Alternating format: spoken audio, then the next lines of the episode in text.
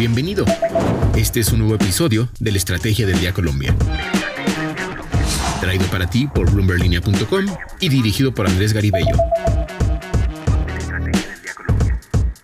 Es jueves y si está pensando en salir a tanquear su carro, probablemente lo mejor es que lo haga cuanto antes. El gobierno nacional le dirá adiós a los subsidios de la gasolina para tapar un hueco de 14 billones de pesos que impactará en el precio del galón. Además, vamos a hablar de otros incrementos tras la histórica decisión de la Reserva Federal de Estados Unidos. Soy Carlos Rodríguez y les doy la bienvenida a la Estrategia del Día Edición Colombia. ¿De qué estamos hablando? Colombia comienza a despedirse de los subsidios a la gasolina para enfrentar un déficit que supera los 14 billones de pesos y que cada año le mete presión al bolsillo del gobierno nacional. De este tema ya hemos hablado aquí en la estrategia del día, pero esta semana el Ministerio de Hacienda confirmó que los precios de los combustibles volverán a aumentar desde este mes. Dichos incrementos se realizarían de forma mensual y al menos hasta agosto de 2023. Hay que recordar que subsidiar la gasolina y el ACPM a través del llamado Fondo de Estabilización de Precios de los Combustibles en medio de los altos precios internacionales del petróleo que se han visto este año ha generado ese billonario hueco en las cuentas públicas del país. Parte de ese hueco será saldado con los dividendos extraordinarios que emitirá Ecopetrol y otra parte con el aumento en los precios de la gasolina. Pero esta decisión además le sumará un nuevo condimento a la inflación que la dejará en los niveles históricos en los que ya se encuentra.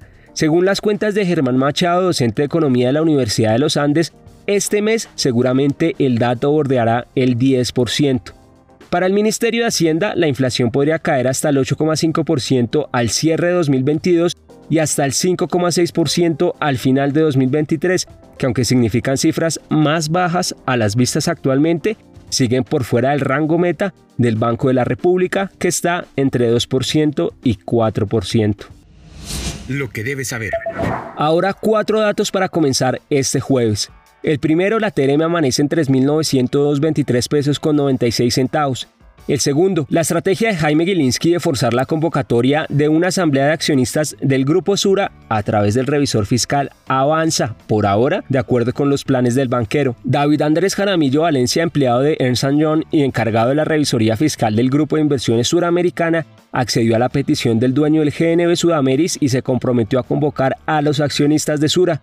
De acuerdo con la respuesta de Jaramillo, la convocatoria será publicada el próximo 17 de junio y la cita será para el 23 de junio. El tercer dato. El gobierno nacional expidió un decreto que establece que los deudores del ICETEX que no tengan empleo o tengan un ingreso igual o menor a un salario mínimo no deberán realizar ningún pago y no estarán en mora ni serán reportados ante las centrales de riesgo. Y el cuarto dato, Spotify anunció que reducirá el ritmo de contrataciones en un 25% en función de los factores macroeconómicos, luego de que en los últimos tres años agregara 2.000 puestos de trabajo. En Colombia, pero ajeno a esta ola de despidos ante un menor crecimiento económico, el Banco Itaú radicó una solicitud en el Ministerio de Trabajo para despedir a 300 empleados. El banco aseguró que la decisión se debe a un proceso de transformación al interior de la compañía. Línea de inversión. Los mercados mundiales respiraron aliviados y los inversionistas agradecieron la claridad de la Reserva Federal en su batalla contra la inflación más alta en décadas el Banco Central de Estados Unidos aumentó en 75 puntos base el tipo de referencia, que aunque es el incremento más alto desde 1994, es una movida que el mercado ya venía descontando. El presidente de la Reserva Federal, Jerome Powell, dijo durante la conferencia de prensa posterior a la decisión que todavía no ven ninguna señal de desaceleración. Parece que la economía estadounidense, dijo, está en una posición fuerte y bien posicionada para lidiar con tasas de interés más altas. El funcionario agregó que es probable que haya otro aumento de 75 puntos base, aunque reconoció que un incremento de esta magnitud es inusual, por lo que no espera que movimientos de este tamaño sean comunes. Las bolsas celebraron las señales de que la Fed utilizará todas sus herramientas para controlar la inflación.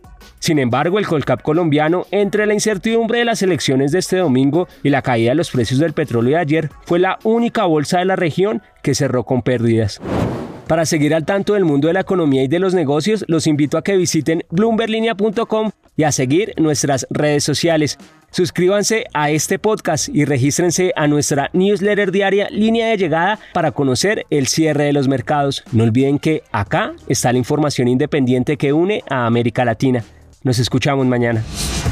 Esta fue la Estrategia del Día Colombia. Dirigido por Andrés Garibello, producido por Arturo Luna y Daniel Hernández. Que tengas buen día.